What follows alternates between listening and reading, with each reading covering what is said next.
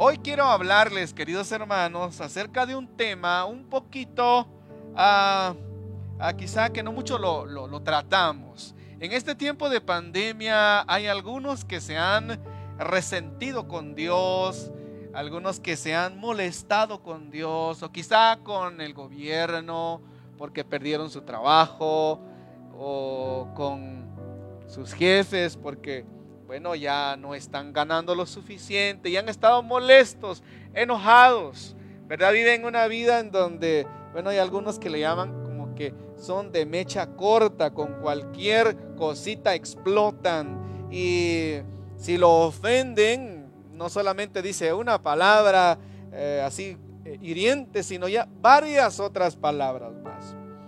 Y vivimos en este tiempo en donde cualquiera puede estar ahí como muy irritado, molesto. Y hoy quiero hablar acerca de la amargura. La amargura es un pecado eh, muy fácil de justificar porque algunos dicen, bueno, yo tengo razón de estar así porque a mí me han dañado, me han herido, a mí no me tratan bien, a mí eh, no me quieren tanto como a los demás, a mí no, yo no tengo tantas oportunidades como los demás y viven amargados y molestos. Y es el pecado más difícil de diagnosticar. Porque es razonable disculparse delante de los hombres o justificarse delante de los hombres el sentirse amargado, el sentirse enojado y molesto. Y la amargura es uno de los pecados más comunes. ¿Quién de nosotros no se enoja? ¿Quién de nosotros no ha pasado una noche sin haberse despedido de los padres, del cónyuge? Eh, ¿Quién de nosotros no ha pasado alguna noche en donde nos hemos acostado molestos, enojados, porque no, no llegamos a la meta de ese día? ¿verdad? Y la amargura también es el pecado, es el sentimiento más contagioso de todos los demás pecados. Cuando alguien nos cuenta algo, mira, fíjate que a mí eh, me despidieron injustamente. Mira, fíjate que a mí no me dieron la oportunidad que yo merecía. Y cuando nos cuentan esas cosas a nuestra vida, también nosotros nos ponemos del lado del amargado y, y le damos la razón. La amargura contagia a los demás. Y por ello quisiera que vayamos a un pasaje de la palabra del Señor. Estoy hablando de Efesios capítulo 4, verso 31. Es un pasaje en el cual quisiera no explicar todo, sino solamente tocar la primera frase de este verso.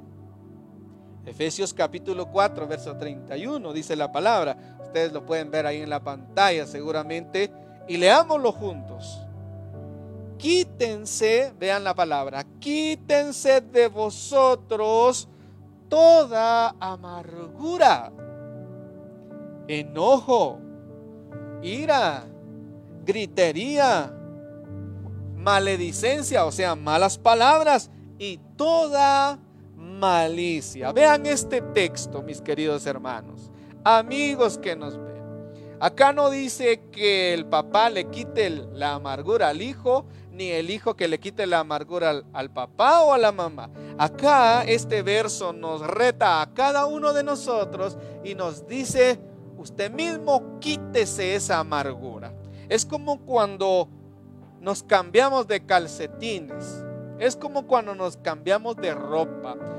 Si usted ya es grandote, a menos que usted sea un bebé, entonces, pues su mamá lo tiene que cambiar. Pero si usted ya está grande, ya tiene ya sus años. Entonces, la palabra de Dios nos dice a nosotros, quítese toda esa amargura. El motivo de esta enseñanza hoy, de este día, de esta noche, es que la persona amargada, que se dé cuenta de que es un pecado la amargura de su corazón. Y que también encuentre el perdón, que encuentre esa paz únicamente lo va a encontrar en Jesucristo. Pero ¿qué es la, la amargura? Usted ha probado algo amargo.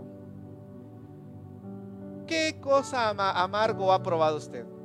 Por ejemplo, a mi mente viene ahorita eh, el jugo de la cáscara de limón. ¿Alguna vez un compañero travieso ahí agarró una cáscara de limón o cáscara de naranja y se lo apachó así en el ojo y sale como, un, como una brisa? ¿Verdad que cuando caen los ojos uno ya no puede ver? Es que ese juguito es amargo.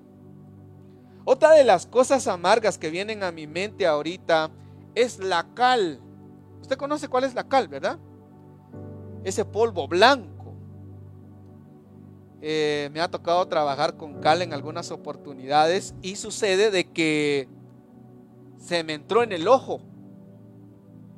Y ustedes no saben el ardor que, que se siente dentro del ojo cuando está esa cal dentro de él y uno se lo quiere sacar rápidamente, pero al rato el ojo queda absolutamente rojo y algunos hasta han tenido fuertes infecciones en el ojo. ¿Por qué? Porque le entró algo amargo.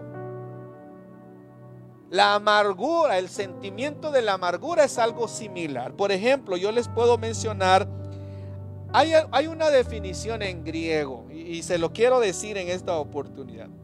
La palabra amargura en griego significa punzar, o sea, pullar o picar con algo así con punta, con punta, es punzar.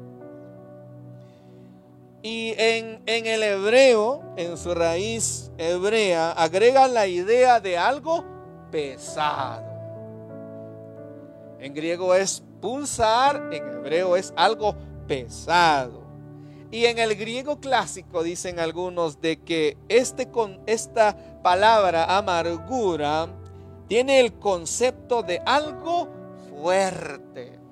Entonces, resumiendo eso, la amargura significa entonces que es algo fuerte, que es algo pesado, es algo que punza hasta lo más profundo del corazón. La amargura no tiene lugar automáticamente después de haber recibido una ofensa, justificada o injustificada, sino que la amargura va ahí de a poquito creciendo en nuestro corazón. ¿Cómo está su relación con su familia? ¿Cómo está su relación con los hermanos? En la iglesia, ¿cómo está la relación con su pastor. Está en paz con él, con la oficialidad. ¿Cómo está su relación con sus hijos, con sus trabajadores, con sus vecinos? ¿Hay una comunicación mutua? La amargura puede comenzar con alguna ofensa y viene de a poquito a poquito hasta quedar bien enraizado en el corazón. La amargura puede llegar a meterse a nuestro corazón tan profundo, tan profunda, ya sea que la ofensa sea con intención o sin intención. Si el ofendido, si la persona amargada no rinde cuentas a Dios o no le pide a Dios ayuda para ese problema que tiene, no va a poder salir adelante. La amargura va a meterse en el corazón y va a empezar ahí a imaginar cosas que muchas veces no son ciertas, porque como que la amargura es como el zoom de nuestra cámara que podemos acercar o alejar. Cuando alguien está amargado, como que acerca las cosas y ve cosas que no existen. Lo interesante es que la amargura no solamente viene sola, la amargura también trae una gran fila de amigos, de amigas. Una de las amigas que trae la amargura son la autocompasión. Ahí dice, ay, sí, pobrecito de mí, a, mí me hirieron, a mí me ofendieron, a mí me eh, hicieron este daño, ¿verdad? Se siente ahí, e, e, ella misma se autocompasiona. También vienen los sentimientos heridos. Cualquier cosa ya se molesta. Cualquier cosa que no le agrada explota. Otra de las amigas de la amargura es la venganza, porque ahí está esperando el cualquier momento para poder vengarse, porque está muy resentido. La amargura entonces puede venir a enraizarse en nuestro corazón y no poder tener paz. Donde podemos ver a flor de piel a la amargura, muchas veces es en las redes sociales, porque ahí en las redes sociales se puede esconder cualquier persona y cualquier persona puede escribir alguna tontería, algún resentimiento ahí y lo saca, porque nadie le, pide cuentas a esa persona. Vemos ahí que hablan pestes del gobierno, pestes de las autoridades y muchas veces con o sin razón, pero lo que se puede ver es la amargura de su corazón. Hay tres razones por las cuales es tan difícil arrancar la amargura. La amargura es muy difícil de arrancarlo. En primer lugar, es difícil arrancar del corazón de la persona amargada esa amargura porque el ofendido considera que tiene razón por sentirse así. Porque el ofendido le echa la culpa a los demás. Es que los demás tienen la culpa. Muchas veces la persona amargada dice, no, para que yo tenga paz, la otra persona me tiene que venir a pedir perdón a mí porque fue ella, fue él el que me hirió, el que me lastimó. Yo soy la víctima. Debemos nosotros de recordar de que el Señor a nosotros nos recuerda que Él es gozo, es paz, Él es paciente para con cada uno de nosotros. El cristiano, el Hijo de Dios, se siente culpable cuando roba, adultera, fornica, este, se emborracha, pero muchas veces no se siente culpable cuando está amargado, cuando está enojado, porque piensa que la culpa son de los demás. Así que el pecado de la amargura es muy difícil de, poder ahí eh, verlo, justificarlo. Sin embargo, debemos de recordar de que Jesús no fue una persona amargada. En segundo lugar, casi nadie nos ayuda a que saquemos la amargura de nuestro corazón. Por el contrario, los amigos más íntimos nuestros nos, eh, nos afirman ahí que, que, ves que vos tenés razón por la cual estás amargado. Hay personas que no pueden casarse, no quieren el matrimonio porque ven como su papá o su mamá se, se tratan en la casa y dicen, no, para ser así, mejor jamás me voy a casar y permanecen solteros. Pero el problema ahí es que son personas amargadas, resentidas y no quieren eh, reconocer su error. Entonces vemos que casi nadie nos ayuda a nosotros a decir, mira, lo que estás haciendo y sintiendo es del diablo. Si alguno se, se toma valor y nos dice, mira, sos amargado, sos regañón, sos enojón, eso es pecado y te vas a ir al infierno. Ay, seguramente si alguien nos confronta de esa manera, lo vamos a ver como alguien falto de amor, falto de compasión. Por eso la amargura es muy difícil de sacarlo porque nadie nos confronta, nadie nos ayuda. Y nadie nos, nos pone el dedo en nuestro pecho y nos dice, mira, eso no le agrada al Señor. Al contrario, cuando le contamos a alguien el por qué así estamos, la otra persona eh, nos ayuda y nos dice, bueno, tienes derecho de sentirte así, si mira lo que te hicieron.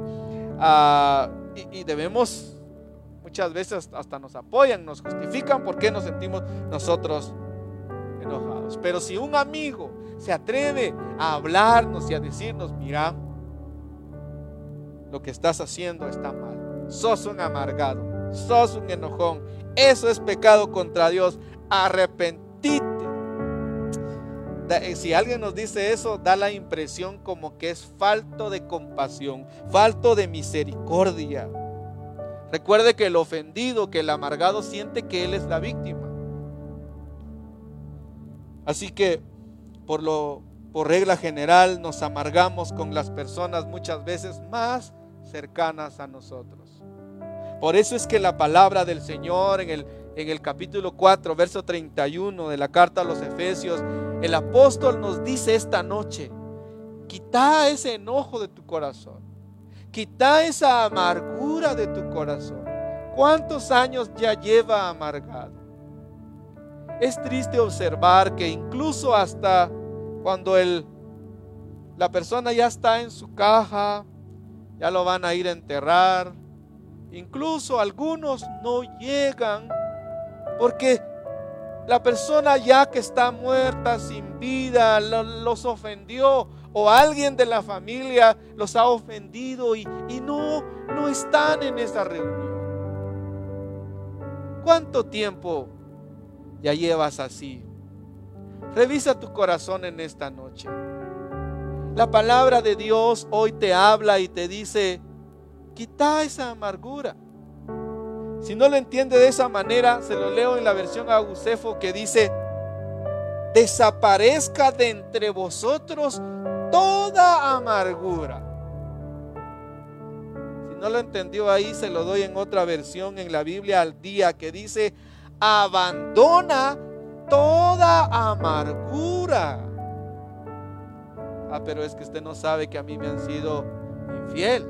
Ah, es que usted no sabe que a mí me violaron de chiquito. Ah, es que usted no sabe que a mí mi papá me abandonó, nos dejó. Ah, es que usted no sabe que yo he visto cómo mi, papá eh, pelea con mi mamá o mi mamá pelea con mi papá y yo no puedo soportar eso. Es que usted no conoce mi niñez, no conoce mi vida. Mire, gracias a Dios que no lo conozco, porque si lo conociera, los dos nos pusiéramos más amargados. Los dos nos pusiéramos a llorar.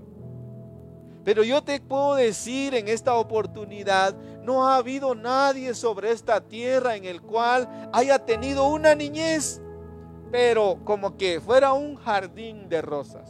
Incluso en los jardines hay espinas. Ninguno de nosotros ha tenido una niñez bonita, una juventud, una adolescencia, una vejez, pero sin espinas. Todos atravesamos esos momentos difíciles, todos atravesamos momentos en que nos ofenden y lo peor es que también nosotros ofendemos.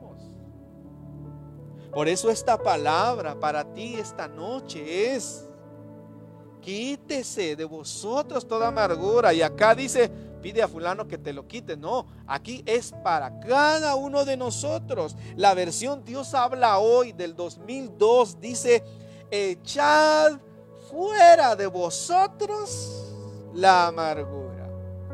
Algo, algo así como cuando pasa el camión de la basura. Agarra ahí la bolsa de basura, el costal de basura y se lo da al Señor y que se lo lleve. Yo no he visto a nadie ahí triste tirando su basura. Ay, se van a llevar mi basura. Ay, mejor no, que dejen mi basura. No, no, a usted hasta paga para que se lleven su basura. La amargura es como una gran basura en nuestro corazón que está corrompiendo nuestra alma, que no nos permite disfrutar con la familia.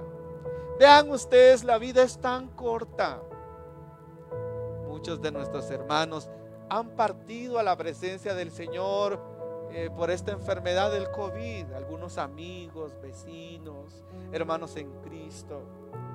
Y ven cómo la vida ya se terminó para ellos en esta tierra. Así que la vida es corta. Hoy el mensaje para ti es, quita esa amargura de tu corazón. Viví alegre. Si solo hay hierbas para comer hoy, pues gloria a Dios. Si hoy te toca comer sin pan, pues gloria a Dios, mañana va a haber. Si hoy no tienes el trabajo que esperas, que deseas, pues dale gloria a Dios. Dios va a proveer. pero no vivas amargado. La palabra de Dios para todos dice, y te lo estoy repitiendo en varias versiones, porque quiero dejar bien sembrado en tu corazón de que ser amargado, estar amargado, no vale la pena. La palabra de Dios para todos dice, saquen de su vida la amargura. Saca de tu corazón. Si tú eres un adolescente, desde ahora comienza a vivir una vida libre de amargura. Si tú eres un joven, pues comienza. Si ya estás un ya eres anciano, pues también saca de tu corazón esa amargura. El lenguaje sencillo lo, lo pone de diferente manera y dice, dejen de estar tristes y enojados. Vean, dejen de estar tristes y enojados ¿Por mí lo está diciendo, hermano Josué? Sí, por usted. ¿Y por quién más, pues? No se lo estoy diciendo a la cámara. Bueno, yo estoy viendo a la cámara, pero lo estoy viendo a usted. Esta palabra es para usted. Esta palabra es para mí. Que en nuestro corazón podamos dormir tranquilos, comer tranquilos, viajar tranquilos, trabajar tranquilos, bañarse tranquilos, porque no hay cosa más linda que tener esa paz de Dios en nuestro corazón. La versión latinoamericana del 95 dice de esta manera, arranquen de raíz, dice, arranquen de raíz de entre ustedes disgustos arrebatados. Vean cómo lo pone esta versión. Si alguna vez le ha tocado arrancar mala hierba, grama o algún árbol, ustedes se dan cuenta que la raíz lo tiene hasta abajo y usted lo tiene, tiene que hacer fuerza. Ay hermano, pero yo no aguanto sacar esta raíz de amargura en mi corazón. Puedes. La palabra de Dios dice, todo lo puedo en Cristo que me fortalece. Otra versión dice, libraos de toda amargura. La del pueblo de Dios dice, eviten toda amargura. La versión en USA dice que desaparezca de vosotros toda esta amargura.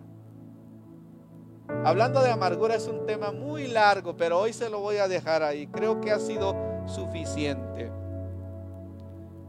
Si siente algo en su corazón que lo pulsa, que es algo fuerte, que es algo pesado, que muchas veces hasta le impide orar, Usted va contento ahí a la casa del Señor, contento a visitar a su familia, contento de regresar a casa y de repente está la persona que le ha ofendido y su corazón se vuelve otra vez a recordar y, ya no come en paz, no duerme en paz, no vive en paz. Hoy en esta pandemia, Dios nos habla a nuestro corazón para que podamos vivir libres de amargura. Si tú has estado amargado ya por años, quizá en esta semana no te has hablado con tu cónyuge, con tus hijos, con tus padres. ¿Qué tal si lo llamas? Mándale un WhatsApp. Dile, este, perdóname o, o te quiero o te amo o te extraño. Porque no sabemos cuándo vamos a partir de esta tierra. La palabra de Dios dice, sin paz y, sin santidad, nadie verá al Señor. Si el Señor viniera hoy y nuestro corazón está amargado, nos quedamos. Por eso hoy esta palabra es para ti esta noche.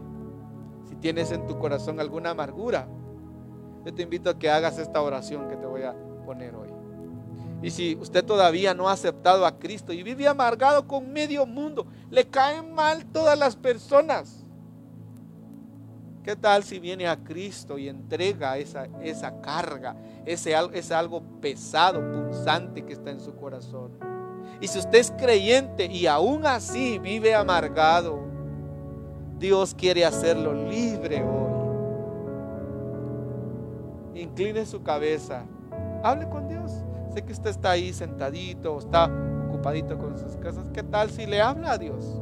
Hable con Dios. Sea sincero con Él. Él conoce su corazón. Padre, gracias te damos por tu palabra.